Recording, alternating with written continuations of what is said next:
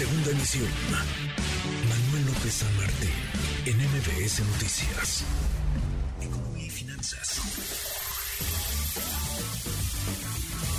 Con Eduardo Torreblanca. Querido Lalo, buenas tardes. Llegamos al viernes y llegamos al cierre del, de marzo de este tercer mes del año y pues creo que el aumento de tasas no benefician a muchos, solo a los ahorradores. Tú nos dirás. Efectivamente, Guille, me da gusto saludarte y poder saludar al público que nos escucha. Pues rápido se va el año y hay varias noticias. Por lo pronto, antes de ingresar al tema, informo que la inflación al mes de febrero en Estados Unidos ubicó en 6%, es la octava baja consecutiva. Por octavo mes consecutivo baja la inflación en Estados Unidos. Y bueno, efectivamente todo, en todo el mundo prácticamente hay alza en las tasas de interés de referencia con el propósito de combatir a la inflación. Y tiene lados buenos y lados malos. Por ejemplo, en el sector de comercio exterior, eh, una paridad baja es decir, una paridad con un peso fuerte frente al dólar, favorece a los importadores, pero no favorece a los exportadores. Tiene lados buenos y lados malos, el hecho de que tenga que incrementarse la tasa de interés. En el caso específico del gobierno federal, al gobierno federal le complican las cuentas de la tesorería el hecho de que haya que pagar un poco más por el servicio de la deuda que sostiene el gobierno, es decir, en los intereses que paga el gobierno por la deuda que tiene es eh, incrementada cuando incrementa también a su vez la tasa de interés de referencia. Por cada punto que aumenta, un punto porcentual que aumenta la tasa de interés, el costo de la deuda del gobierno crece entre 20 mil y 30 mil millones de pesos.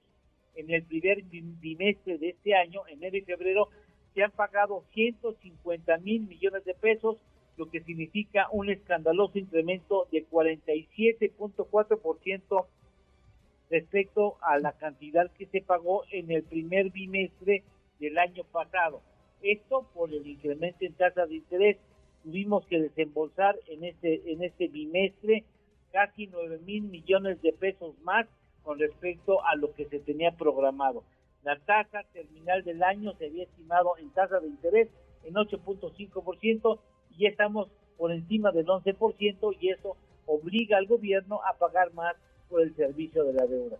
Lamentablemente, otros ingresos petroleros, por ejemplo, crecen a menor medida con respecto a años anteriores.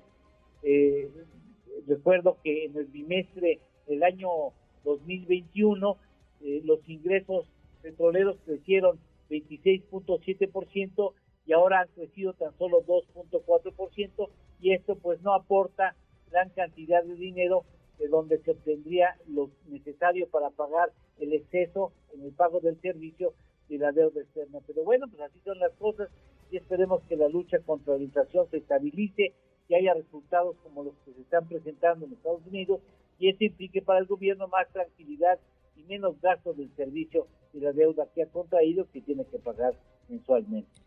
Pues yo diría que más que deuda externa es una deuda eterna porque desde que yo tengo uso de razón escucho la palabra crisis y el crecimiento de la deuda que en campaña dicen ya no vamos a contratar deuda, no nos vamos a endeudar, no nos vamos a pedir prestado y resulta que llegan al poder e incurren en la misma práctica y esta deuda externa se convierte en una deuda eterna para los millones de mexicanos que tenemos que solventarla pues con nuestros impuestos y pues con diferentes eh, recursos que fluyen por ahí como parte del presupuesto federal.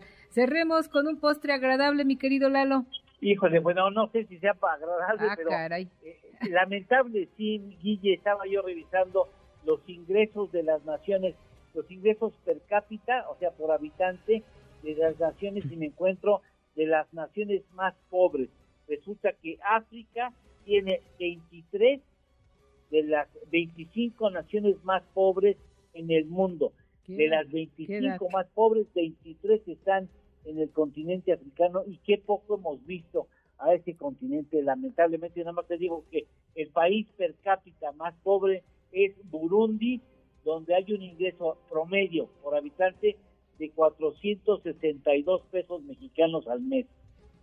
Qué, qué dato, querido Lalo. Como diría mi madre, si nosotros nos quejamos, hay otros que no amanecen. Gracias, querido Lalo. Buen fin de semana. Muy, muy buen fin de semana, Gui. Saludos al público. Buen provecho. Gracias. Redes sociales para que siga en contacto: Twitter, Facebook y TikTok. M. López San Martín.